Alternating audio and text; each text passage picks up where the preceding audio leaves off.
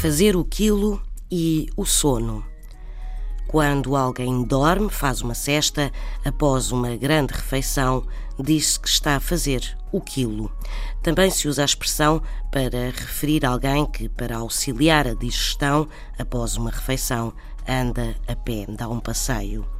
E, por mais estranho que possa parecer, segundo o filólogo brasileiro Alfredo de Carvalho, o termo quilo, nesta expressão, não remete para quilograma, mas sim para sono.